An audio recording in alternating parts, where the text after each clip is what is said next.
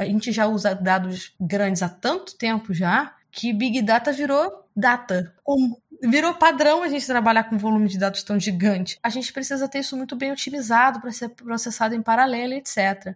Então a engenharia ela deixa isso de uma forma otimizada, que possa ser processado em paralelo, para o time de ciência de dados só pegar aquilo e fazer todo o outro trabalho deles que já é extremamente custoso e demanda muito tempo. Você treinar um algoritmo demanda muito tempo. Então, por isso que eu acho que as duas áreas elas se complementam. Se a área de ciência de dados fala esse formato de, de data que ele não tá bom, eu preciso que seja melhor formatado, a engenharia vai lá, reformata aquilo e traz de volta aí, ok, pode agora? Pode.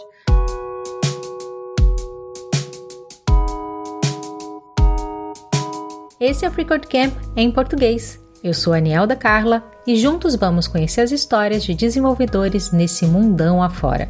A ideia é simples: compartilhar a vivência e experiência de profissionais da tecnologia.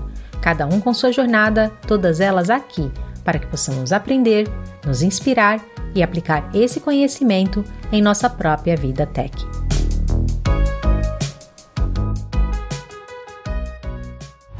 E hoje nossa convidada é a Glaucia Spinschutz, uma especialista em Python com foco em Big Data, e nós vamos explorar hoje um pouco mais sobre a sua experiência, desafios e as melhores práticas na engenharia de dados. Nessa conversa, nós vamos mergulhar na engenharia de dados, explorar as experiências que a Glaucia tem nessa área e possíveis caminhos que você pode tomar caso queira se aprofundar nesse segmento. Prepare-se para uma discussão leve e ao mesmo tempo muito esclarecedora sobre o mundo da ciência de dados. Gláucia, seja muito bem-vinda. Estou muito feliz de ter você aqui com a gente hoje. Muito obrigada, o prazer é todo meu. É, é uma honra tá, poder estar aqui com vocês. Gláucia, me conta, conta para o pessoal um pouquinho sobre como você conheceu o Free Code Camp, como você se envolveu, assim, como trabalho de voluntariado no Free Code Camp. Foi assim que a gente acabou se conhecendo, né? Sim, na verdade meu, meu trabalho com o Free Code Camp ele começa já tem não, não trabalho, mas a minha relação com o Free Code Camp ela começa de bem antes de eu ser voluntária, que foi quando eu decidi mudar de, de carreiras. Eu estava terminando uma faculdade na área de biomédica, não estava gostando e decidi procurar alguma fonte online que me ajudasse a entender um pouco mais desse mundo que eu queria explorar. E foi quando eu encontrei o Free Code Camp, isso lá em 2013, se não me engano, 2014. E era ainda um site bem no começo, mas ele mostrava, ele tinha informações muito boas falando de JavaScript, falando de HTML, é, tinha algumas coisas de Bootstrap, e eu decidi ali entender como é que a web funcionava. Então foi assim que eu comecei. Depois que eu tive o básico de entendimento de programação ali dentro, e, e de verdade foi, foi muito, muito bom, foi muito enriquecedor, eu eu pensei, bom, a área de web é legal, mas eu acho que eu quero uma vertente mais de dados. E aí foi quando eu fui para essa outra parte de dados. É, e aí, bom, fui fazendo todo o meu processo de carreira e etc. Quando eu já estava um pouco mais estabelecida na minha carreira e eu voltei a, a ver o Free Code Camp, porque um amigo precisou de uma recomendação de lugar para estudar e eu falei, pô, tem Free Code Camp. E eu vi que eles tinham aberto vagas para voluntário e uma dessas vagas era para tradução. E eu pensei, poxa, faz muito sentido ajudar quem precisa, porque hoje é difícil a gente ter todas as escolas que têm um bom currículo em inglês, etc. Nem todo mundo tem esse acesso. Então, já que eu tive essa, essa, esse acesso, esse privilégio, eu vou tentar ajudar quem é quem não tem isso.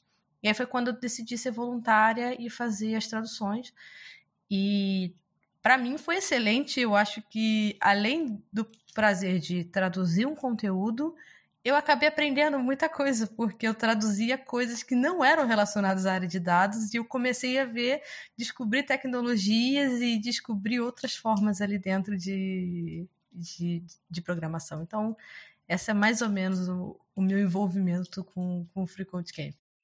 Achei engraçado que você falou assim, ah, eu aprendi coisas ali fora de dados, eu estava pensando justamente isso, você tinha pego as coisas que você já dominava ou se pegou coisa que você não dominava, porque é, é, muito comum, né? Você pensa assim, ah, eu manjo de web, eu vou traduzir isso aqui, né? Nossa, uhum. foi, uma, foi pra zona de desconforto, foi o oposto. Não, e foi ótimo, foi ótimo porque Eu já queria, por exemplo, aprender algumas coisas relacionadas a Java, relacionadas a, a C, que mal ou bem elas estão envolvidas com dados, mas numa parte um pouco mais aprofundada, que é onde eu estou hoje estudando. E eu pensei, tá, eu acho que isso aqui é uma forma interessante de eu aprender alguma coisa por osmose. Alguma coisa eu vou ter que aprender daqui, porque eu tô meio que pegando alguma coisa e traduzindo, reescrevendo ela. Então, vai, vai, vai acontecer. Foi isso. e deixa eu te falar, você começou aprendendo programação, então, por desenvolvimento web, e aí só depois você se aprofundou em dados, é isso? Isso. E que linguagem você estudou antes de ir para engenharia de dados, estudar coisas mais específicas dessa área, assim? Eu comecei com JavaScript e depois eu passei para Python. E eu comecei com web porque eu não sabia que existia um mundo de dados. Eu sabia que existia web, porque eu tenho amigos que trabalham, inclusive o meu marido ele trabalha, trabalhava com web na, na época, e para mim só existia isso. E programas de computador, aquela coisa desktop, etc., que de cara eu já vi que não era o que eu queria. E eu descobri o mundo de dados com comunidade. Foi com comunidade mesmo de, de desenvolvimento. Para quem está começando agora e está assim meio perdido do tipo, ah, o que que é essa é a parte de web design e a parte de dados, qual que é a diferença entre esses dois? Porque eu acho que a maior parte das pessoas só conhece também a parte web. Você consegue ajudar a gente a entender melhor isso? Consigo. Vou fazer o meu melhor. É, a parte de a web é tudo aquilo que a gente vê hoje, é provavelmente onde você está assistindo esse podcast, se for no seu navegador, que é o Google Chrome. Você abre o Google Chrome, abre Mozilla, qualquer outra coisa assim do tipo, você digita alguma coisa ali, essa parte da web. E a gente tem o front-end e o back-end. O front-end é toda aquela parte visual bonitinha que a gente está vendo, que tem os botões, tem as caixinhas de texto, etc. E o back-end é onde a gente vai ter o processamento, vamos supor, se é um aplicativo de banco ou se é um aplicativo de compra, a gente precisa meio que processar se você está comprando alguma coisa. Então, ali a gente vai ter soma, a gente vai ter requisição banco de dados para para saber se aquele produto ele está em estoque ou não, para saber se existe saldo, enfim, uma série de coisas. Então, o back-end ele vai cuidar muito disso. É, e entre o back-end e o front-end, normalmente a gente tem as APIs, né? Então, elas se conectam ali, assim, mais ou menos que eles se conectam. Isso bem, bem bem assim overview, tá? É, por, por favor. Depois a gente vai ter a nossa parte de dados. Lembra que eu falei do banco de dados? Então, tudo que o usuário ele faz na web, é, acessar de repente um produto, acessar é, o carrinho, acessar a parte de login, etc. O mapa da onde ele está com o mouse mais vezes passando ali no, no front-end, etc. Isso tudo é coletado pelo Analytics do seu navegador e vai para algum lugar. É... E essas informações elas são importantes para gerar recomendação. Ou seja, se você viu uma blusa azul, é possível que você também goste de outras roupas azuis, ou é possível que também você goste de outras blusas daquele modelo. Essa parte de recomendação, tratamento de dados, é, ingestão de dados, etc., isso tudo é feito pelo time de engenharia de dados e pelo time de data science. Então é mais ou menos isso, é assim que a gente acaba se complementando. Vai um trabalho, um vai encaixando o outro é. para ter toda a experiência. Né? Exatamente. Né? E falando sobre um combinar o outro, eu sei que geralmente a porta de entrada para programação é HTML e CSS, mas eles não são linguagem de programação. Uhum. Então a gente fala assim: a pessoa começa pelo HTML e CSS, depois ela cai ou em Python ou em JavaScript. em um dos dois. E aí você estudou JavaScript, você estudou Python, na época, nessa ordem, né? uhum. né? Primeiro JavaScript, depois Python. Você teria mudado a ordem hoje, se você estivesse começando? Ou você ainda começaria por JavaScript, depois iria para Python? É, eu começaria ainda por JavaScript. Eu acho que eu ainda começaria, porque a forma me daria um pouco mais de visão de como linguagens de programação elas têm seus propósitos. É, então, assim, existem algumas coisas que você pode fazer com Python para web. E existe até algumas pessoas que criaram plugins específicos para Python, meio front-end, uma coisa meio doida que eu, sinceramente, não gosto, porque eu acho que não é feito para isso. Isso na parte do front-end mesmo, não do back-end. Então, quando você tem contato com uma linguagem que é específica para alguma coisa, o JavaScript ele é muito usado em front-end. Você começa a entender o porquê. Ah, faz sentido. Por que, é tão utilizado aqui? E quando você tem um contato com uma outra que não serve para esse propósito, mas serve para outros X propósitos, você também entende. Ok, também faz sentido porque isso não é usado em front-end, é usado mais em back-end ou em qualquer outra coisa. Faz sentido. Isso abre um pouco a cabeça. Faz você pensar um pouco diferente e enxergar formas de aplicação das linguagens. E aí você aprendeu JavaScript, aprendeu Python e aí já começou a trabalhar? Como que foi esse processo? Porque você veio de uma transição de carreira, você terminou sua faculdade e aí você falou o seguinte: não vou fazer mais isso. Esquece aqui, eu vou mudar. Fala um pouquinho sobre isso. E, por consequência, seu início na carreira em tecnologia. Aham. Uhum. Eu descobri, na verdade, que eu queria mudar de carreira, eu ainda estava na faculdade. Eu ainda estava na faculdade faltava um ano para me formar e era era uma graduação assim integral. Era muito difícil fazer porque eu demorava quase três horas para chegar na faculdade e, e para voltar a mesma coisa. E eu pensei, não, eu vou terminar. Eu não vou, eu não vou simplesmente agora abandonar o curso. Eu vou terminar. E, mas assim, ali eu já estava decidido. Eu vou terminar Assim que eu pegar o, o meu diploma, eu vou mudar.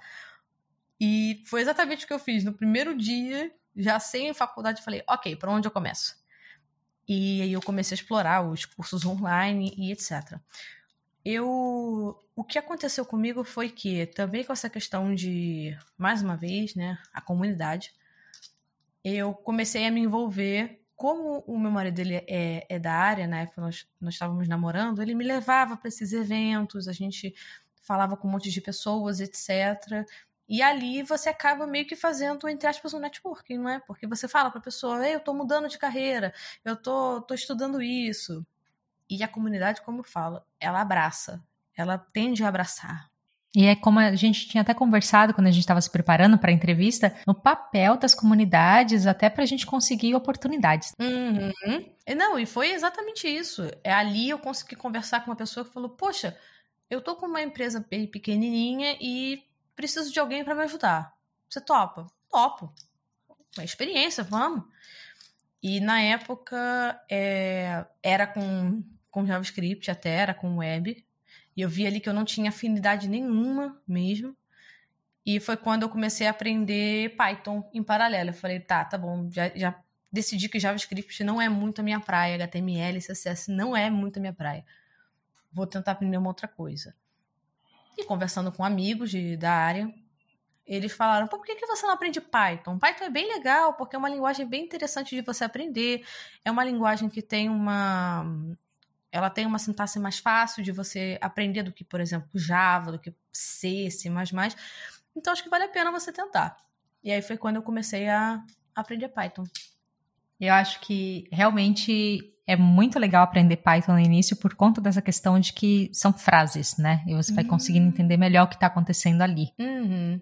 Ao invés de ser só fórmula. Exato. Exatamente. A forma como o Python ele, ele é escrito, ele ele dá uma, um entendimento muito bom. Ele combina né, duas coisas.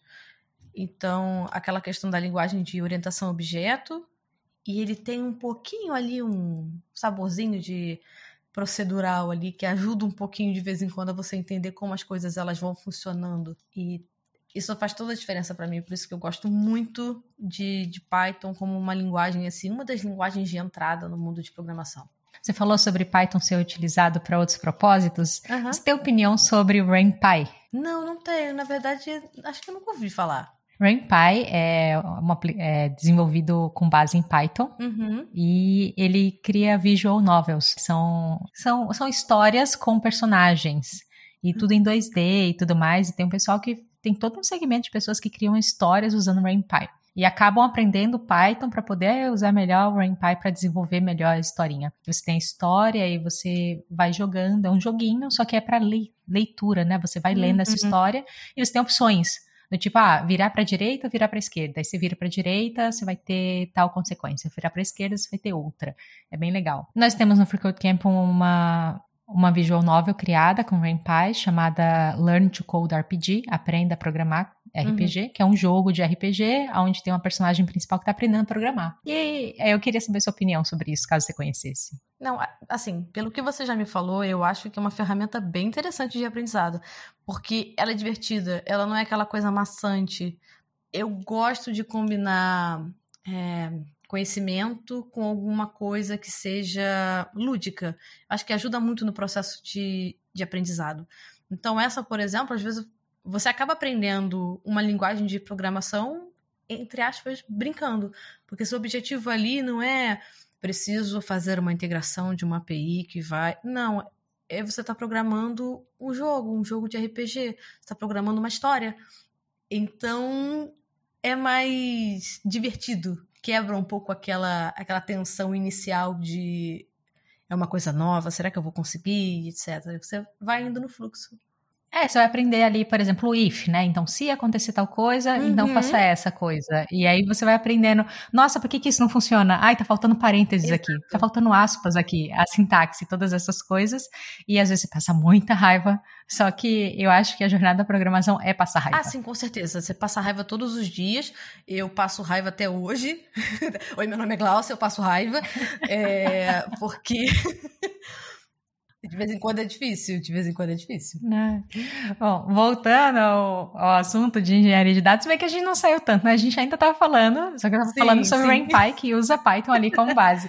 É, na nossa conversa, você tinha comentado também que você gostaria que existissem mais cursos sobre engenharia de dados. Uhum. E aí eu achei muito legal porque a gente começou a discutir sobre a diferença entre engenharia de dados e ciência de dados e tudo mais. Você me fala um pouquinho sobre, sobre isso. Então, a gente viu o que é uh, desenvolvimento web, que é isso que todo mundo vê, e aí a gente aprendeu um pouquinho sobre o que é esse back-end, que é o que não uhum. vê e que processa. E ali dentro dessa parte de trás, aonde que fica situada a engenharia de dados e a ciência de dados, que aparentemente parece a mesma coisa, mas não é? E elas são diferentes, é, mas uma complementa a outra, o que eu acho isso muito interessante. A parte de de ciência de dados hoje ela está muito em alta, porque a gente vê muita coisa falando sobre machine learning, inteligência artificial, é, assim, tem uma quantidade absurda, né? A questão da robótica, tudo isso envolve um pouco de ciência de dados.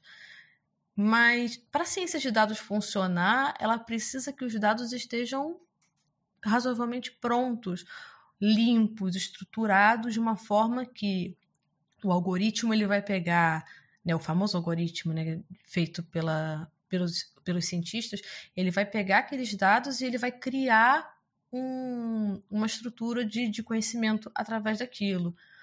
E essa parte de estruturação, limpeza, coleta, quem faz isso é a parte de engenharia de dados. A engenharia ela é responsável por se eu tenho hoje, imagina que eu, eu quero entender, pegando ainda o, a questão das vendas, eu quero criar uma recomendação para os meus clientes baseado no que eles estão usando. Então eu quero que apareça para ele se qual é a blusa que ele mais gosta, qual é a calça, qual é o sapato recomendado para ele. E para isso, eu preciso coletar essas informações. Então a engenharia ela vai coletar essas informações, seja por um AdSense no, na página principal da, da loja online, seja por cliques que são contabilizados, enfim, existe uma série de formas da gente metrificar isso. Esses dados eles vão chegar para o engenheiro de dados e eles vão chegar da forma mais que a gente chama crua possível. Então eles vão ter às vezes um caractere que não que não condiz, ou seja, um caractere especial que vai quebrar alguma coisa, pode ter uma coluna faltando, pode ter é, algum campo que não é não está formatado como a gente quer, um, uma, um campo de, da, de data, por exemplo, é, não está formatado como a gente gostaria. Então a gente precisa reformatar aquilo e a gente vai deixar aquilo de uma forma limpa, estruturada e organizada, colocar isso dentro de um data warehouse, dentro de um storage qualquer, qualquer assim que faça sentido e de uma forma que seja otimizada para uma leitura no volume muito grande, porque hoje a gente quando fala de a gente fala de big data, eu pelo menos eu acho que big data já é um termo que a gente já usa dados grandes há tanto tempo já que big data virou data. É, é, é, virou padrão. Virou padrão a gente trabalhar com volume de dados tão gigante. E a gente precisa ter isso muito bem otimizado para ser processado em paralelo, etc. Então a engenharia ela deixa isso de uma forma otimizada, que possa ser processado em paralelo, para o time de ciência de dados só pegar aquilo e fazer todo o outro trabalho deles, que já é extremamente é, assim custoso e demanda muito tempo. Você treinar um algoritmo demanda muito tempo. Então, por isso que eu acho que as duas áreas elas se complementam. Se a área de ciência de dados fala esse formato de, de date time, né, que a gente chama, esse formato de, de data, que ele não tá bom, eu preciso que seja melhor formatado, a engenharia vai lá, reformata aquilo e traz de volta aí, ok, pode ir agora? Pode. E aí eles fazem isso. Porque senão você coloca em cima da área de, de ciências de dados um peso muito grande, que é ele precisa fazer a gestão de dados, ele precisa formatar, ele precisa limpar, ele precisa fazer tudo e ainda treinar um algoritmo, que é uma coisa que já demanda muito tempo. Então, essa é a diferença da, das duas áreas e é assim que eu acho que elas se complementam. Tá, mas a engenharia de dados, assim, você falou dessa questão das datas. Uhum. Você não vai fazer isso na unha, né? Como que você faz essa limpeza? Uhum. E quando quem tá de fora que não entende tanto de programação pensa assim, não, pensa, sei lá, quem já tenha mexido numa tabela do Excel que viu que, a, que você colou não sei se já, já passou por isso, você copiar os dados de alguém, você cola na tabela e aí vai tudo para uma célula só e você tem que separar. Ah, né, um pesadelo. Uhum. E aí você tem que fazer um por um. Já é uma coisa assim, eu já consigo imaginar vários ouvintes aqui pensando, meu Deus do céu, fazer isso? Não, não. Tem formas de fazer isso em grande volume, né? Você está falando de Big Data, é muitas coisas. Como que faz isso na prática, assim? É. Você desenvolve alguma coisa que vai ler e vai organizar e vai deletar o que não importa? Uhum. Como que é? Tá, é aí que vem aquele o maravilhoso mundo da, da programação. Então, é, leitor, é, ouvinte, imagine agora aquele arco-íris saindo de uma, minha, de uma mão para outra. É, ah. é, exatamente.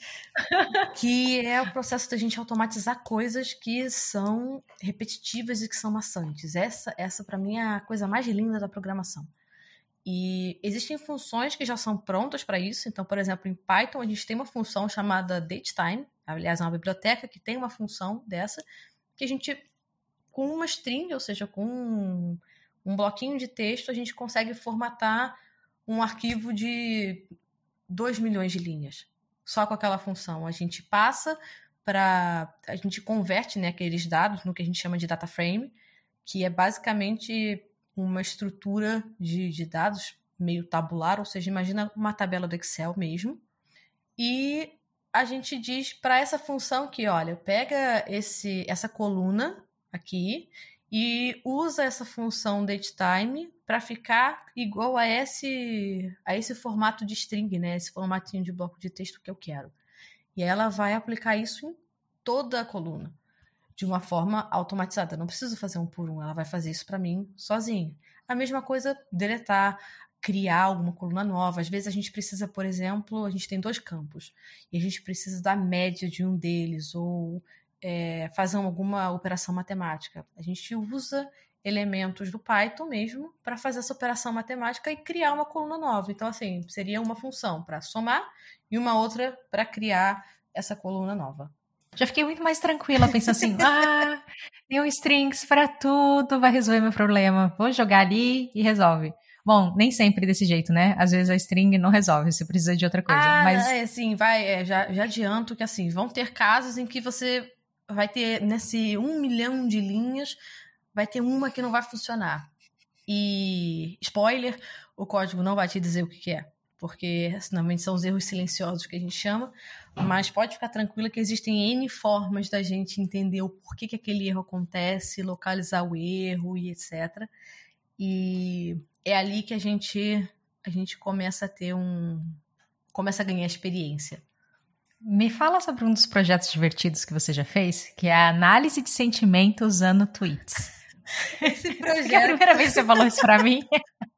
Eu não conseguia nem entender o significado dessa frase. Análise de sentimento. Eu, nossa, será que sentimento significa outra coisa? Será que existe, assim, algum termo da programação usado isso? Assim, eu comecei a viajar. Uhum. Não, olha, esse projeto é um projeto muito antigo que eu fiz, sei lá, acho que em 2014 então, ele era muito, muito rudimentar, aquela coisa assim. Mas, mas foi um projeto interessante para aprender a, a, estudar. O que, o que eu queria fazer? Eu, na época, eu estava começando a aprender a fazer ingestão de dados em streaming, ou seja, em tempo real. Eu queria saber em tempo real o que estava acontecendo. E aí eu comecei a. Eu falei, bom, um dado maravilhoso para isso é o Twitter. Acho que eu posso aproveitar isso. E o que, que é análise de sentimentos nesse caso? Era uma coisa assim muito simples, era para dizer se o tweet ele tinha um teor mais positivo ou se ele tinha um teor mais negativo. Isso baseado em palavras-chave. Então, palavras como gostei, amei, muito legal, coisas assim desse tipo, elas acrescentavam como se fosse um ponto a mais na, na contabilização daquele do texto do tweet. E palavras como porcaria, é, não gosto, algo assim do tipo, incluindo palavrões, é, elas diminuíam. Levava em conta sarcasmo? Então, era esse, esse, foi um dos meus desafios, assim, que eu não consegui na época fazer com o que eu estava utilizando, mas hoje a gente tem ferramentas assim, maravilhosas que conseguem pegar essa, essa nuance de sarcasmo um pouco melhor. Mas na época, com o conhecimento que eu tinha, era até engraçado ver alguns tweets que ficava assim, claramente essa pessoa tá sendo sarcástica e, e é um tweet mega negativo. E o programa tá assim, não, é perfeito, nossa, lindo, isso aqui é plus, plus, plus. Exatamente, exatamente. Isso aqui a pessoa tá sendo extremamente honesta, maravilhosa. E não, não tá, ela tá, ela tá sendo sarcástica. É, e aí o que aconteceu? Eu fui fazendo a gestão desses, desses dados para poder entender e eu queria jogar nesse meu mini algoritmo de teste. E o que aconteceu foi que, na primeira instância, quando eu processei esses dados né, no meu algoritmo lá, brincando de análise de sentimentos, assim, 8, não 80 não, mas acho que quase 90% dos tweets tinham conteúdo neutro. Falei, você não tá vendo o mesmo Twitter que eu. Tem alguma coisa estranha nisso aqui. E aí eu fui abrir o arquivo eu parei a ingestão de tempo real e fui abrir o arquivo que estava sendo escrito os meus tweets. E eu reparei que a gente usa emojis, a gente usa caracteres especiais, algumas pessoas têm erros de digitação, acontece uma série de coisas. Você pode ter no meio do, de uma frase ali alguém falando: Foi no dia 3 de janeiro de 2012 que eu fiz isso. Tem uma data ali no meio e todos esses, esses elementos são caracteres, são coisas utilizadas para minha contagem ali, né? Eu falei, hum, eu não tenho como analisar nada aqui se eu não tratar isso antes. Então o que, que eu tive que fazer? Eu tive que criar. Descobriu a engenharia exatamente, de dados. Exatamente, exatamente. Não conhecia. Não conhecia engenharia de dados, conhecia ciência de dados, passou a conhecer engenharia de dados naquele projeto. Foi exatamente isso.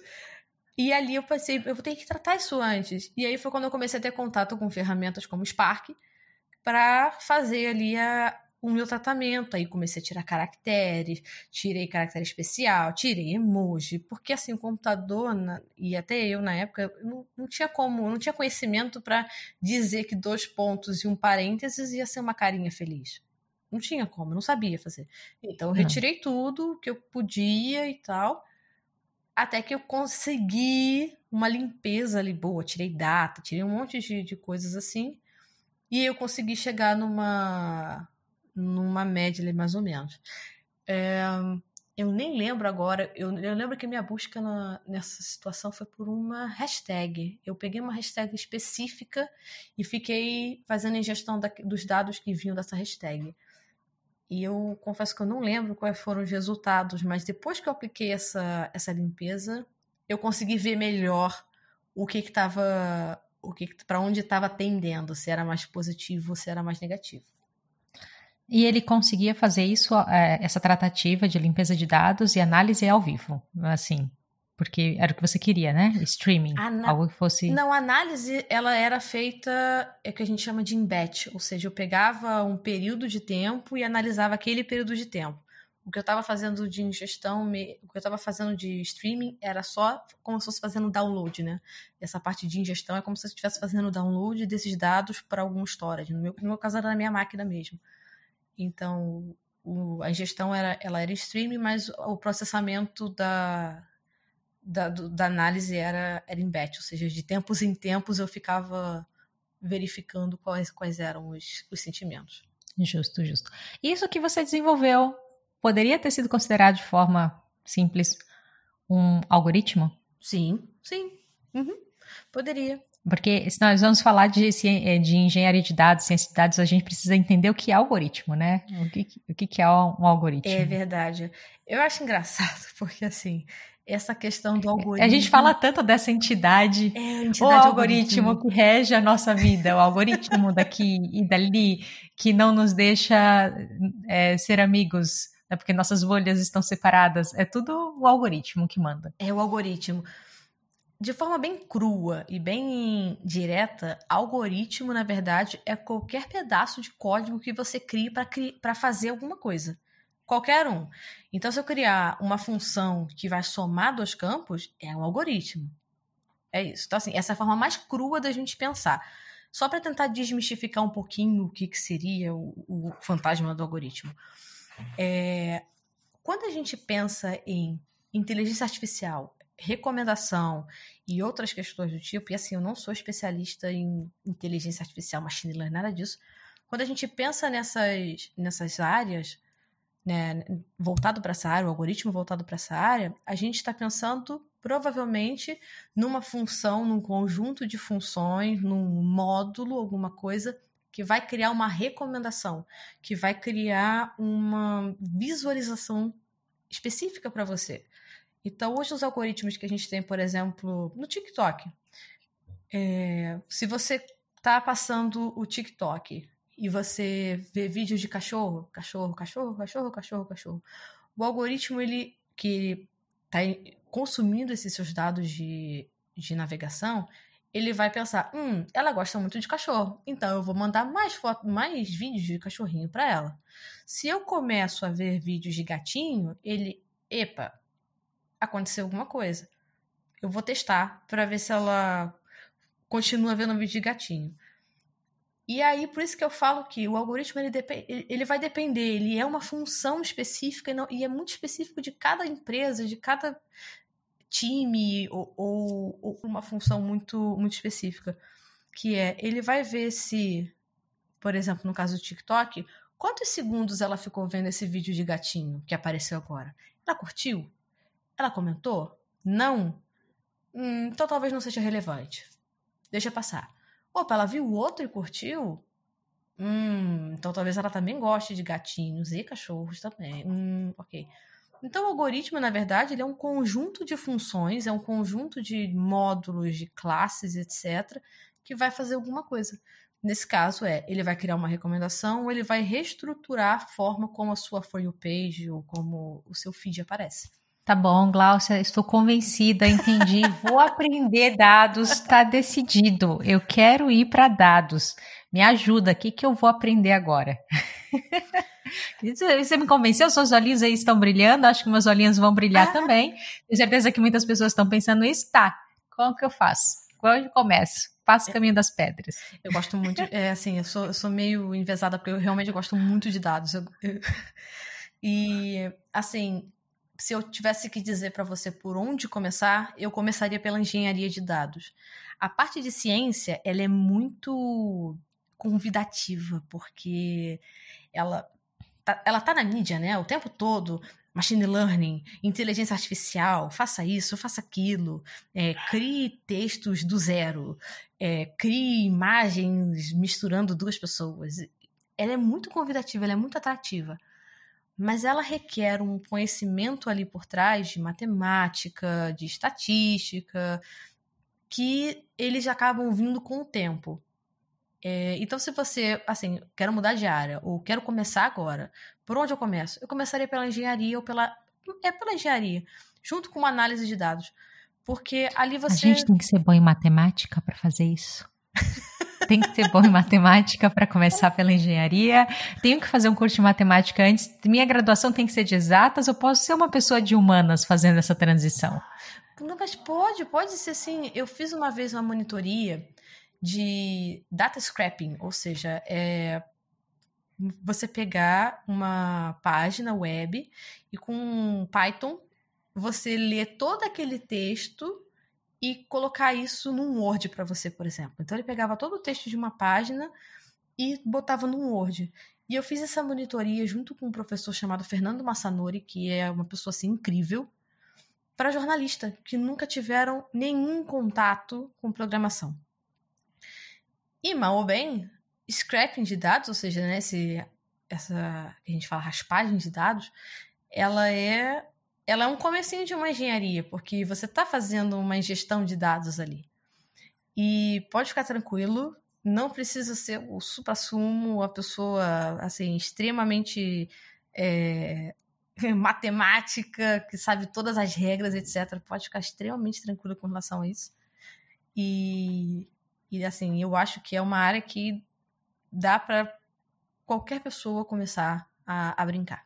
Tá, então voltando aqui, você falou que pode começar por engenharia. Tudo bem se você é de humanas, vem comigo, dá certo. Tá, por onde dá. começa? Então, Eu começaria entendendo o básico do que, que são os dados. A gente hoje tem dados que são estruturados, dados não estruturados. É, eu começaria entendendo o que, que é um banco de dados. Não precisa ser nada aprofundado, como funciona, é, a parte de gerenciamento, de não, não precisa nada disso, mas o que, que são os famosos bancos de dados? Então, entendendo um pouquinho como eles funcionam, por que, que a gente usa eles. E aí, eu acho que você vai acabar entrando um pouquinho nos diferentes tipos de bancos de dados. E ali você começa a ver um pouquinho as aplicações deles. Tem muitos artigos muito bons online de pessoas de comunidade open source, etc., explicando um pouquinho. Olha, esse banco de dados ele é ótimo para uma leitura rápida. Esse aqui é ótimo para uma leitura um pouco mais lenta. E por aí vai. E a partir daí, eu acho que você pode começar a entrar um pouquinho em SQL, que é uma linguagem de, de, de queries, ou seja, de fazer busca nesses bancos de dados. E aí você começa a entender um pouquinho mais sobre como é que eu busco esse dado aqui e ali, etc.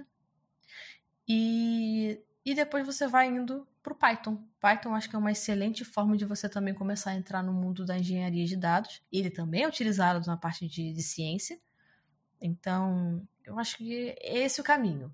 As outras coisas, elas acabam vindo. descobre um passo por vez, né? Também tem muito isso. Às vezes a gente tem uma ansiedade para saber o mapa completo, uhum. né? O caminho das pedras. Daqui para lá o caminho já mudou, uhum. né? Porque o caminho que você trilhou particularmente para aprender vai ser diferente de outras pessoas. Até pela forma, né? As oportunidades de aprendizado que se desdobram hoje em dia, que é diferente. Sim. Mas então eu, a pessoa começa a aprender o que são bancos de dados, por exemplo, antes mesmo de aprender Python, na sua opinião. É, se bem que não precisa ser linear, né? Dá para é. se estudar. Exato, exato. Dá para você aprender as coisas em paralelo. Então dá para você começar a ver um pouquinho de banco de dados e, ai, tô de saco cheio de isso. Vou ver outra coisa. E aí vai, refresca a cabeça, aprende um pouquinho de Python. Tô de saco cheio de ver Python. Aí vê um pouquinho de SQL. Tô, tô de saco cheio de ver SQL. Não tem problema. O que não falta é lugar para você procurar e assim, vou começar por aqui, vou por aqui. Não, não falta lugar para você olhar. Pode ficar tranquilo que vai ter lugar. E não é para criar uma ansiedade com relação a isso, do meu Deus, tem muita coisa, eu não vou conseguir aprender nada. Eu acho que esses três tópicos que a gente está falando aqui de banco de dados, SQL e Python, eles são os principais assim para você começar na área de dados. Então, começando por eles é, é sucesso. É, eu não sei se você, tá, você conhece esses termos, mas existe o termo assim: não sei que não sei, sei que não sei e sei que sei.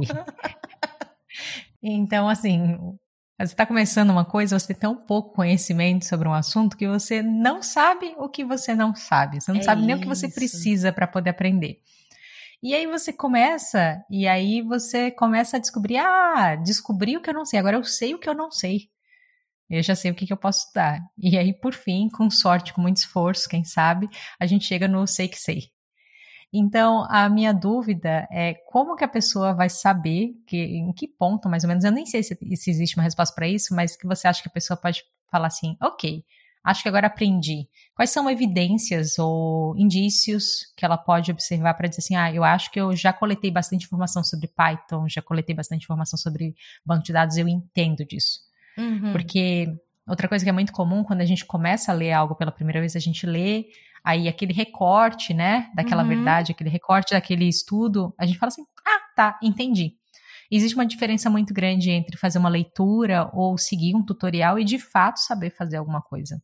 A área de computação ela é uma área que você vai sempre estudar. Isso não, não tem como fugir. Todos os dias vai surgir uma ferramenta nova que as pessoas vão dizer que ela vai solucionar os, os, os problemas da sua vida.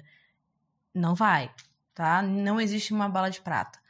Mas a, a dica que eu vou dar é: quando você começa a aprender SQL, quando você começa a aprender Python, etc., é você aprender praticando. Existem vários tutoriais, inclusive no Free Code Camp, que eles dão um gostinho de como é que você aplica isso. Então, é você fazer uma query, é você fazer um join na, na query, ou seja, juntar duas tabelas, é você ver a diferença de informações de uma coisa e, uma, e outra, é, é você saber criar uma função. Eu acho que para você falar assim, bom, eu já, eu já consigo começar, é você ter esses, esses conceitos principais no SQL de fazer uma query, fazer um join, é, entender como é que você pode extrair uma informação específica de algum campo. E no Python é quando você já tem um, conce um conhecimento da, do conceito de o que é uma classe, o que é uma função, como eu crio uma função, como é que eu estruturo um arquivo em Python, como é que eu estruturo um projeto em Python. Eu começo da onde? É, como é que funciona aqui, né? Como é que é a carinha do meu projeto? O que, que são bibliotecas? O que, que são módulos? E à medida que você vai tendo o, o, conhecimento um pouco melhor disso, você começa a buscar por outras, outras questões. Isso vai vindo naturalmente. Mas eu acho que esses tópicos que eu falei agora do que é uma classe, o que é uma função, conseguir executar uma função. Eu criei uma função em Python que vai contar a quantidade de palavras de um arquivo Word. Parabéns, você já tem o seu primeiro algoritmo em Python. Olha que coisa legal. E você, a partir dali, você já pode começar a pensar, ok, eu vou eu vou pegar projetinhos pequenos para treinar mais, ou eu vou já aplicar para algum lugar e ver se eu consigo alguma coisa. Porque eu vejo muitas empresas hoje, isso falando mais assim, se eu quiser me alocar em, em alguma, algum lugar para começar a minha carreira. Eu vejo muitas empresas hoje que elas, quando vão contratar júniors, elas levam em consideração não o currículo, mas elas chamam para entrevista e querem ver se ele sabe o que é uma classe. Você sabe o que é uma classe? Você sabe o que é uma função? E acontecem muitas essas perguntas durante a entrevista e eles chegam a mandar uns testes técnicos para você fazer em casa. E é ali que você prova que você sabe, porque você vai conseguir fazer aquele teste ou vai pesquisar e etc. E você vai conseguir entregar. Então, eu acho que é mais ou menos por esse caminho. E é muito comum mesmo é, nas entrevistas fazer essas perguntas assim técnicas. Você acha que mais é para júnior do que para outras posições? Não, em todas Ou as em posições, geral? em geral, em geral, todas as posições vão ter essas perguntas. A, o grau de, de profundidade ele muda. É, então, quando você é um júnior, ele pergunta: que, que é uma classe? O que, que é um método, não é? E aí você vai dizer, ah, é uma, uma função, é um conjunto de, de regras em que eu vou colocar ali dentro para executar uma certa ação. Ok, perfeito. À medida que você vai ficando mais sênior, eles começam a perguntar, ok, essa função que ela já é do Python, como ela funciona por trás? Por que, que ela é mais otimizada? Por que não? Então a pergunta ela, ela vai mudando. Mas é, existem, como eu falei, muitas empresas que elas vão por esse lado de, de querer ver se a pessoa ela sabe ali o básico. E o básico normalmente é esse mesmo. Tá bom, aprendi Python agora. já sei SQL, já sei, já sei banco de dados. O que, que eu faço agora? Para onde eu vou? Ok, agora eu começaria a ver um pouquinho sobre o conceito de data frame. Isso é essencial para quem trabalha com dados. Data frame é um conjunto de dados, que ele tem uma. Se a gente for pensar numa forma visual, ele parece uma planilha do Excel. Então, o data frame ele é como se fosse uma. Ele não é uma camada de abstração, tá? É, ele é realmente um formato, mas é porque existem várias formas de, de, de estruturar os dados. Por isso que eu falei que é muito importante quando você está começando você entender como são os dados estruturados, não estruturados, etc.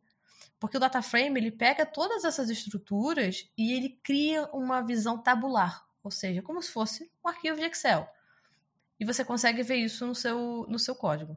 Só que o data frame ele tem uma estrutura muito otimizada e ele é você vai ver que ele aparece em várias ferramentas. Spark, Pandas. É, se eu não me engano, ele também tem no R, que é uma outra linguagem de programação. E a, a, a função dele é: eu vou pegar esses dados, eu vou colocar eles de uma forma otimizada para que ele seja processado, ou seja, para que ele seja limpo, para que ele seja analisado de alguma forma, para que ele a gente consiga inserir queries de SQL dentro do Python para poder fazer análise, é, ou então fazer um processamento em paralelo, enfim, ele é uma estrutura que ele é feita para dados. E eu falei antes de Spark e Pandas, para quem está tendo ouvindo isso pela primeira vez, Spark, ele, é os dois são frameworks que, que a gente tem suporte em Python. O Spark ele vem de, uma, de um projeto que é feito em Scala e em Java, mas ele tem suporte para Python. E a ideia dele ele é mais voltado para a parte de engenharia. Então, é uma excelente ferramenta para você começar a ver depois que você aprendeu aquele o primeiro passo, né? E ele é otimizado para processamento em tempo real, ele é otimizado para processamento no volume muito grande de dados. E volume muito grande, eu estou falando de volume grande mesmo, terabytes, petabytes e por aí. Ele é otimizado para isso. E a gente tem o Pandas. O Pandas é uma ferramenta assim que eu acho ele é ele é lindo. o Pandas O panda, ele é, ele é um panda, né? Por isso que ele tem esse nome. Ele é fofo. É, eu espero que ele não seja estabanado como o bichinho de verdade, mas é a coisa mais fofa. Às vezes é, mas se perdoa, porque é um panda. Não, brincadeira. Mas assim, o Pandas é uma ferramenta que eu falo que ela é muito bonita porque ela é muito intuitiva de você usar. Então, você começa a, a, querer fazer as coisas ali dentro. Nossa, eu, eu tenho meu data frame, mas eu preciso fazer, eu preciso ordenar ele. E aí você tem funções para isso, tipo sorte. Pronto. Você tem uma função para sorte dentro do Pandas que vai ordenar do jeito que você quiser. Ah, eu preciso filtrar. Filter. Então, assim, é, é lindo, é lindo. E. Só tá em inglês só. Aí você. Isso, isso. E tá lá. É isso. Então, assim, é, é, e o Pandas, ele, ele serve muito mais para a área de ciência de dados, tá? Porque ele é uma ferramenta de análise. O Spark, ele é feito para processamento. É como se o Spark ele fosse, ele fosse uma, um martelo, ou seja, ele vai lapidar o que você precisa até chegar num formato ideal para você analisar. E aí você tem o Pandas, que vai pegar essa, essa, esses dados que estão lapidados, bonitinhos, e aí ele vai analisar, ou seja, ele vai pesquisar, você consegue ali dentro colocar uma query de, de SQL para saber se algum campo é maior do que o outro, você consegue juntar dois data frames, aí é uma outra história, e ele é bem mais utilizado pelas pessoas que trabalham com análise de dados e com data science, sem dúvida. Você ainda usa esses dois? Você usa o Pandas hoje em dia? Uso. Você teve que deixar ele para trás? Não, não, eu, eu não consigo. Porque quando você vai fazer. Quando você pega um dado cru, que a gente chama, né? Que ele acabou de vir da fonte, eu acabei de puxar ele de um banco, puxar ele de uma API, por aí vai. É, muitas das vezes eu não sei o que, que tem ali, eu sei por alto. Olha, aqui tem os campos X, que alguém do back-end, alguém de, da área de negócios, etc., falou para mim que tem. Mas eu não sei como é que os dados estão ali dentro. 99% dos casos a gente não sabe. Então a gente precisa fazer uma parte de discovery, né? Ou seja, fazer uma descoberta ali. E aí eu uso o Pandas para isso. O Pandas ele me ajuda nesse caso a eu vou pegar as primeiras cinco linhas e analisar mais ou menos qual é o padrão aqui? Ah, esse campo que era para ser de data, ele está vindo como uma string, ou seja, ele está vindo no formato texto. Eu vou ter que reformatar isso. Esse outro campo aqui era para ser um campo numérico, ele também está vindo com uma string.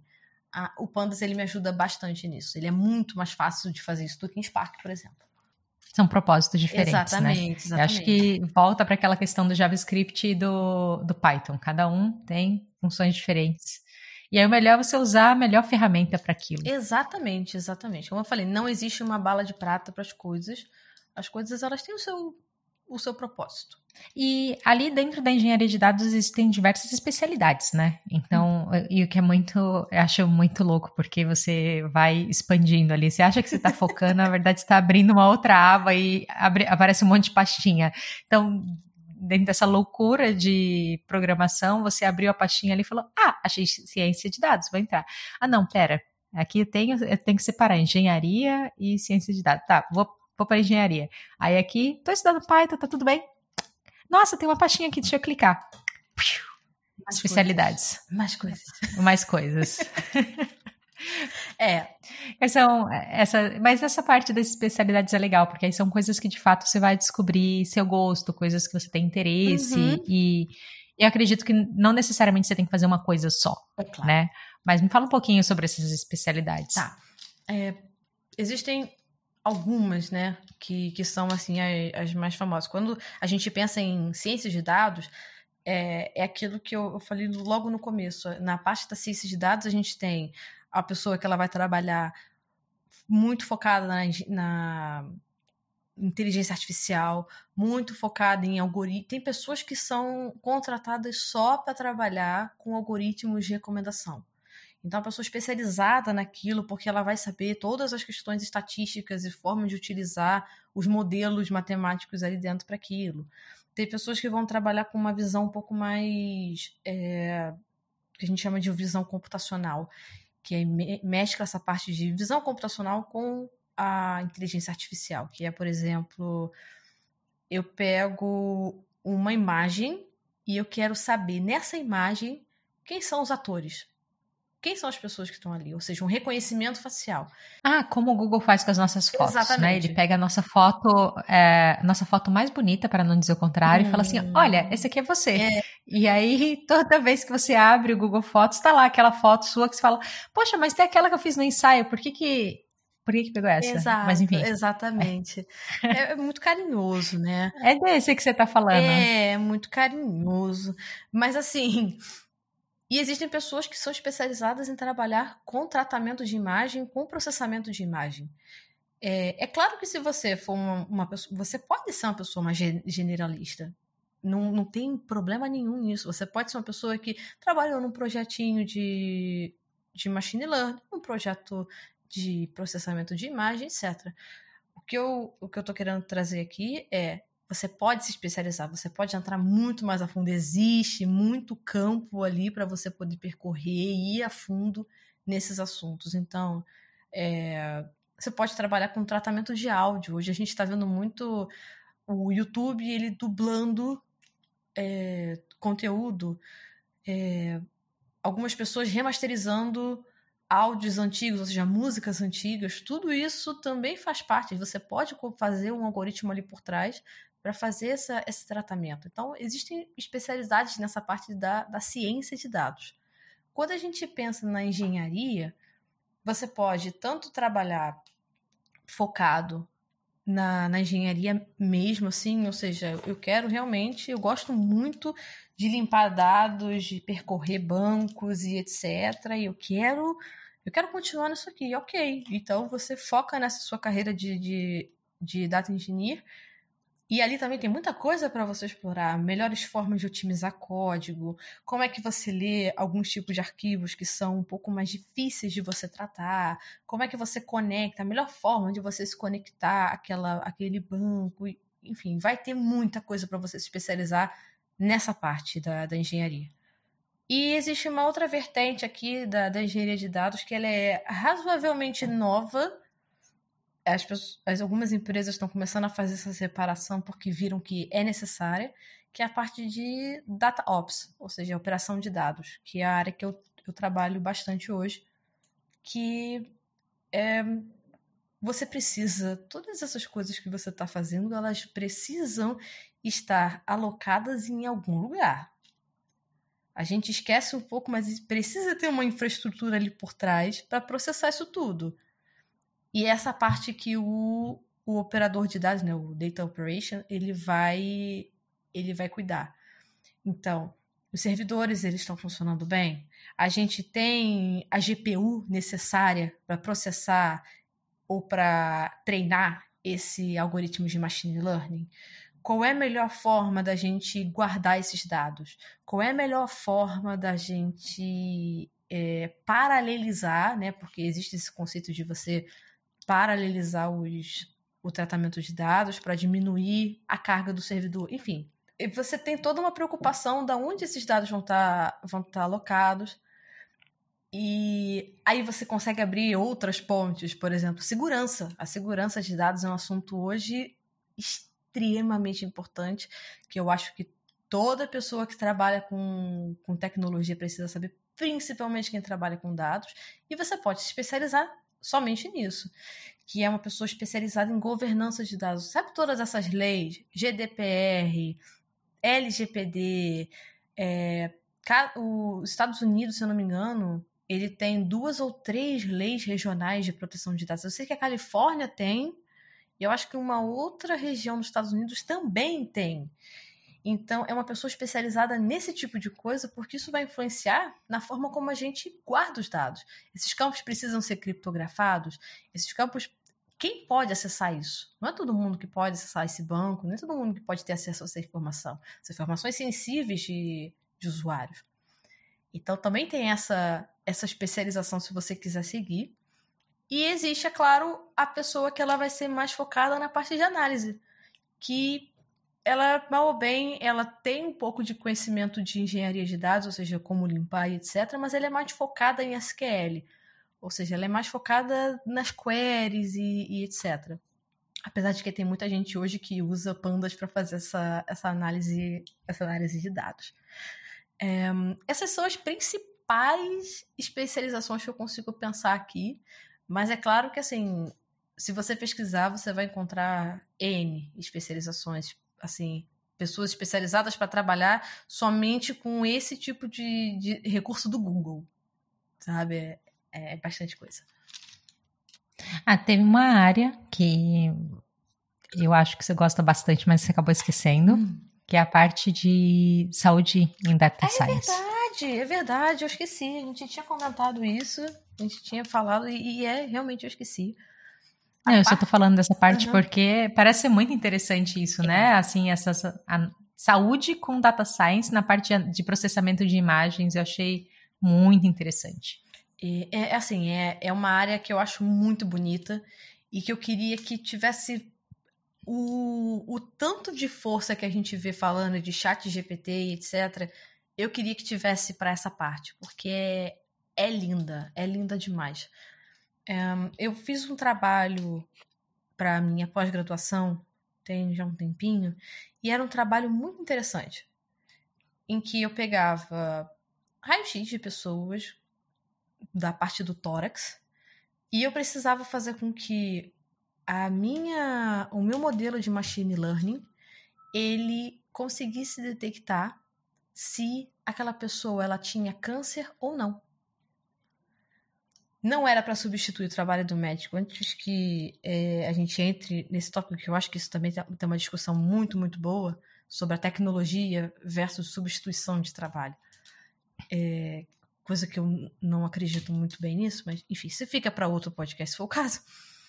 Que é, é você ajudar o médico. É você ali, com um, a tecnologia, você dá para o médico, olha, eu acho que o, o, é o próprio sistema, né, o próprio algoritmo dizendo, eu acho que essa pessoa tem um indício de câncer de pulmão, baseado nesse pontinho aqui. Era esse o trabalho que eu tinha que fazer. E foi um trabalho muito interessante, porque ali era é claro que era uma coisa assim, apesar de parecer muito é, especializado esse trabalho, uma coisa assim, é, o que eu fiz ali foi mais entender como funcionava toda essa parte porque se você realmente quiser se especializar ali, aí realmente tem muitas outras coisas, mas a ideia do da pós era mais uma pincelada geral. E ali eu consegui ver o quão poderoso é a gente utilizar esse tipo de conhecimento para auxiliar outras pessoas. E E ali era, ao invés do médico precisar ficar horas e horas, de repente, olhando um raio-x de ponta cabeça, tentando procurar alguma coisa, o um mínimo sinal para saber se está tudo bem, etc. Você tem um algoritmo, você tem uma máquina que vai dizer para você: eu acho que esse pontinho aqui, de repente, ele pode ser alguma coisa. Isso ajuda. E aí o médico depois poderia olhar e falar o seguinte: não, isso aqui não é isso. Exato. Ah, isso aqui faz sentido. Exatamente. É exatamente isso. E aí você poupa já o, o, o grande parte do trabalho porque ele já olha focado naquele ponto. Ah, tá ok. Então, foi isso. Eu achei essa parte de voltada para para a área de saúde eu acho muito boa. Tem muitos estudos com genética, tem muitos estudos, é, esses de imagem que eu falei, é, tem estudos assim que prevêem baseado no, no, seu histórico familiar, qual, qual é a sua tendência é, de desenvolvimento de patologias, etc. Então, assim, tem muita coisa para explorar também. Eu acho muito legal. Perfeito, é. Eu fiquei muito interessada, achei Achei muito interessante, assim, esse tema também. E é legal saber das especialidades. E eu achei bacana, teve um momento que você comentou que, ah, não tem problema você ser generalista, mas existem as opções de ter uma especialidade. E uma coisa legal de conversar com alguém que é especialista é que eu já fiz uma entrevista recentemente com alguém que é uma generalista, que é a Beatriz Alice.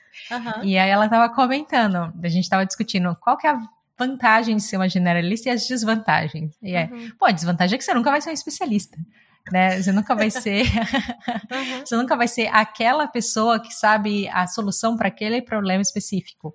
Mas ao mesmo tempo você tem muitas opções. Então é muito legal, uh, e acho que é até bacana, eu estou trazendo isso aqui porque é legal enfatizar para quem está ouvindo também, uhum. que existem muitos caminhos. Isso. E com tantas opções, é possível você encontrar e meio que customizar alguma coisa que funciona para você, né? Por exemplo, se for uma pessoa que já vai encontrando ali paixões e vai focando um caminho como especialista pode fazer muito sentido. De repente, uma uhum. pessoa com múltiplos interesses gosta de saber um pouquinho, assim, gosta de variar ali na salada, ser uma generalista pode ser uma boa opção também. Bom, e se as pessoas elas tiverem interesse em continuar se aprofundando mais nessa parte de Python, você tem um livro, né? Eu tenho. Sim, eu tenho. Ele foi lançado há, há pouco tempo, foi agora em junho de 2023. E é um livro que eu fiz justamente focado para quem está começando. Porque eu, assim, foi foi doloroso. O não vou dizer que foi uma coisa fácil, foi simples, não. Foi doloroso aprender é, é, a parte de, de engenharia com tanto recurso na internet. Foi doloroso.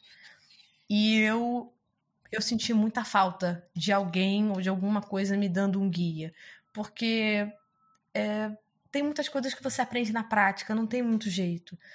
Mas se eu tivesse alguém pelo menos me apontando o dedo, vem para cá, vem para cá ou vai para lá, é, eu tive isso, tá? Mas assim, eu gostaria que tivesse alguma coisa mais escrita, alguma coisa mais documentada. Então foi por isso que eu fiz, eu escrevi esse livro, que é justamente isso. Se você quiser começar, por onde você começa? Então ele começa falando sobre estrutura de dados, ele fala sobre o data discovery, ele fala sobre, ele é todo feito em Python. É, ele fala sobre Spark, ele usa um pouquinho de pandas, e depois ele vai aprofundando em outros tópicos até que a gente dá uma leve pincelada na parte de operações, que é claro, né? Eu tinha que trazer um pouquinho. É sua especialidade. Exato, não, não, não, não, me, não me aguentei. E, ou seja, mais para o final do livro você tem um pouco de visão de como eu monitoro esses dados, porque é um tópico de bastante discussão no mundo da, de dados, que é a qualidade dos dados, a segurança deles, e isso tudo precisa estar muito bem monitorado. Então, eu trago também um, um pouquinho disso. É, infelizmente, o livro ele hoje só está em inglês. Eu estou tentando fazer a tradução desse livro para português junto com a, com a editora, mas é, é, um conteúdo que você também consegue ler online. Então, se você precisar é, pegar alguma frase para poder colocar no tradutor e etc, você consegue. Então, dá para ler ele online? Dá, você compra e você consegue ler ele. Aí aí dá para ativar ali no Google para traduzir? Sim, sim, dá. É, já, já ajuda, ajuda, né? Já ajuda. ajuda bastante. E ele é um livro que tem. Ele é todo prático. Então, todos os exemplos dele são exemplos práticos e de dia a dia. Então, ali, aquilo que a gente estava falando do. Como é que eu sei que eu já sei alguma coisa? Ali já vai te dar uma base do que, que você já, já também consegue saber. Hum, perfeito. Ó, eu fui aqui no Google, coloquei no tradutor e aí a tradução do título ficou. Veja se está bom. Cookbook de ingestão de dados com Python. Um guia prático para ingestão, monitoramento e identificação de erros no processo de ingestão de dados. Tá certo isso aí? Tá certo. É, cookbook é realmente uma, é um livro de receitas, né?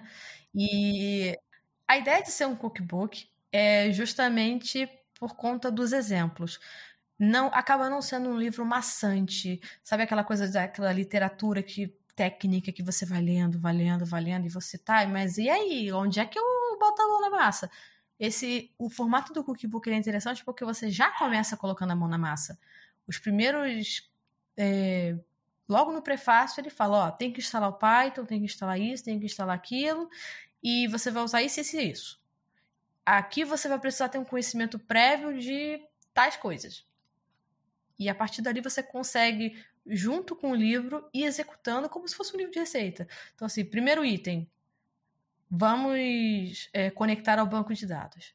Segundo, vamos ler os arquivos do banco de dados. E por aí vai. E uma dúvida aqui, que, que pode ocorrer para várias pessoas e tudo mais, é livro e tecnologia, né? O quanto a tecnologia avança rápido e como o livro tem o tempo para ser publicado. Uhum. Você acha que existem muitos aspectos desse livro que eles são mais atemporais, independente da versão do Python que você está usando, ou a versão do Pandas que você está usando, coisas assim?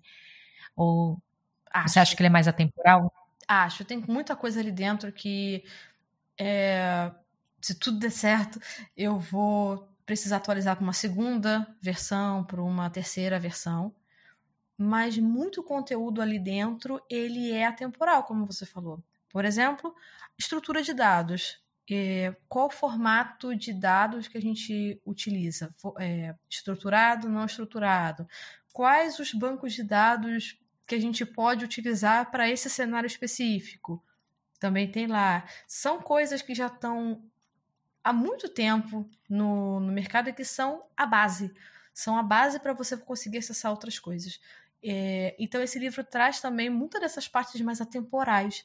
E então, é, eu não vou dizer que daqui a cinco anos, porque é muito tempo e a tecnologia é muito rápida, mas eu diria que são conteúdos assim que você pode tranquilamente ler sem se preocupar é, se aquilo vai estar tá, é, atualizado ou desatualizado. São, são conteúdos mais de base mesmo. E outra coisa também, se você for levar em conta o tempo, o investimento que você tem para encontrar o conteúdos de qualidade, é muito legal você conseguir encontrar um livro, alguma coisa que você tem ali a receita de que você uhum, tem que uhum. seguir. Exato. Bem bacana. Às vezes tudo que a gente quer é isso, né? Exato. Bom, e agora eu tenho três perguntinhas básicas para te fazer sobre a sua vida, para te conhecer um pouquinho mais. Tá bem. Ah, uma delas, a primeira é o que você está aprendendo hoje em dia, né? O que, que você tem estudado, lido? E não precisa ser só na parte técnica, tá? Pode uhum. ser na vida mesmo. Tá. Deixa eu pensar eu tô, eu, hoje eu tenho estudado duas coisas é, em paralelo. Uma delas é bateria, porque eu comecei a tocar recentemente bateria e eu estou gostando muito. Então eu tenho investido bastante aprendendo como é, é, as músicas, etc. Eu tenho estudado bastante como utilizar um instrumento. E a outra é impressão 3D. Eu descobri esse mundo na minha vida. Eu descobri esse mundo na minha vida e é muito bom. Nossa, é muito legal você você pegar Você tem impressora? Tenho, você tenho tem uma impressora? Eu tenho. É, é, é, assim, é muito divertido, porque esses dias eu dei de presente para uma amiga um, um passarinho que eu imprimi. E eu, quando imprimi, eu fiquei, eu acho que, olhando para aquele objeto na minha mão, eu falei, meu Deus. Eu, eu sei, eu me senti Mas eu fiquei olhando e falei, meu Deus, olha o que eu fiz. E aquilo, assim, é maravilhoso. Aí eu já começo a pensar em outros modelos, e aí eu quero imprimir as coisas e tal. Então são duas coisas que eu tenho, eu tenho estudado bastante. Você falou agora sobre essa, esse sentimento de oh, e eu falei, nossa, faz tempo que eu não sinto isso. Vou comprar uma impressora 3D ah, Olha, não, assim, tem algumas opções na AliExpress que são mais acessíveis, assim, que são acessíveis, são, é, é, interessante. E, e aí, nossa, tá uma coisa aqui em casa, porque meu marido fala: ah, nossa, precisa comprar um puxador novo para essa gaveta aqui que ele quebrou. Eu falei: não, eu Eu imprimo um puxador novo. Ah, a gente precisava comprar um, um suporte para não sei, para colocar tal coisa. Não, eu imprimo. E ele tá desesperado que ele fala: a gente não pode viver só de impressão, você vai imprimir a casa inteira. Tem coisas que a gente vai precisar comprar. É, você nem busque direito os canais no YouTube que são especializados nisso, que senão já era. É terrível, é terrível. Bom, partindo para a segunda pergunta agora. Segunda perguntinha é: como você aprende? Como eu aprendo, tá? Eu sou uma pessoa muito visual. Eu preciso é, aprender desenhando. Então, eu tenho um pouco de dificuldade de, com o aprendizado de algumas coisas, porque assim, eu tenho descalculia. Então, para mim é muito difícil, por exemplo, entender algumas coisas, principalmente estatística, né, que a gente fala, e você precisa estimar, você precisa às vezes criar um cenário e etc. Isso para mim não funciona. Eu não consigo. Então eu preciso escrever. Eu preciso realmente parar e escrever ou desenhar. Então eu tenho sempre uma folha de papel, um caderno do meu lado, porque até mesmo no trabalho, quando eu preciso executar alguma coisa, tudo meu é com seta, é com caixinha e vai e volta as, as, as setinhas, etc. É, então, a minha forma de aprender é completamente visual. Eu preciso escrever e desenhar o que, o que eu estou fazendo. E a última pergunta é: quando você está sobrecarregada, passou do limite, está ali exausta, como você faz para se recarregar? Como para voltar ali para o seu eixo, né? Todo mundo é, passa por essa fase em que você está fazendo alguma coisa no seu trabalho que consumiu ali tudo que você tinha de memória. Uhum. o sistema travou, e eu tô falando da sua cabeça, não tô falando do computador. é, só para deixar claro, caso pessoa, as pessoas não consigam entender isso, a uhum. analogia. O é, que, que você faz para fazer ali o sistema voltar a funcionar? É, parece é, aqueles papos assim de, de, de coach, etc. Não é, mas exercício físico tem me ajudado muito a eu conseguir me regular porque eu saio do computador e foco a minha cabeça em qualquer outra coisa. Quando eu falo exercício, não precisa ser academia, pode ser qualquer coisa. Pode ser caminhar 40 minutos, 30 minutos na rua, ouvindo música, olhando as coisas em volta. Pode ser brincar com o seu cachorro de pegar bolinha. É assim, é você sair dali e, e se movimentar. Eu acho que isso é muito importante, porque é, parece que tira a sua cabeça um pouco daquele trilho ali de, de ficar focado naquela mesma coisa. É, tirando isso, é, tem a bateria, como eu já, falei, então para mim é um excelente é, escape assim, de, de realidade para focar naquilo. E videogame. É difícil. Videogame. E eu sou aquela pessoa que, que joga Star do Vale, aquele joguinho de fazendinha, porque eu preciso da minha colheita, é importante para mim, sabe? Saber as minhas batatas, saber as minhas flores. Então, eu, eu, é isso. Eu tenho no meu Nintendo Switch, meu Star do Vale, tá? Já tô lá há mais de cinco anos no jogo, tá? No, no, no na, na vida real, será? É, talvez. Ai, ai. Fenomenal, fenomenal. É... Glaucia, gostaria de te agradecer imensamente por ter topado esse convite, por estar aqui. E é, eu queria deixar agora esse momento, assim, no final aberto, caso você queira falar um pouco sobre você, como as pessoas podem te encontrar, o trabalho que você faz, enfim, seu momento jabá, caso Opa. exista algum, esse é, essa é a hora. Eu que, na verdade, tenho a agradecer muito uh, pelo contato que vocês fizeram comigo, pela, pelo convite para o podcast. Eu realmente fico, assim, muito, muito lisonjeada e muito honrada de estar aqui. É, e me encontrar, assim, pode me encontrar pelo LinkedIn. Meu sobrenome, ele, ele acaba me ajudando um pouco nisso, porque ele, ele é meio difícil. Então, no LinkedIn você me encontra. É, no Instagram você também me encontra, mas com um assunto mais relacionado a profissional, eu tô mais no LinkedIn. Eu tenho meu GitHub também, tenho meu canal de tenho o meu usuário do Discord, tudo com o mesmo sobrenome, então assim, é fácil de me encontrar. Tá tudo certo. É, hoje eu trabalhei um tempo atrás com mentoria, mas nesse momento eu não tô é, fazendo mentoria, porque eu tô, tô com alguns outros projetos pessoais, mas eu sempre estou em alguma comunidade. Na Apache eu tenho estado bastante envolvida em, em comunidade, etc. Então, sempre que precisar de alguma coisa, pode mandar para mim uma mensagem no, no LinkedIn, no Discord, fique à vontade. E se eu puder ajudar de alguma forma. Muito obrigada por escutar esse episódio do Free Code Camp em português. Até a próxima!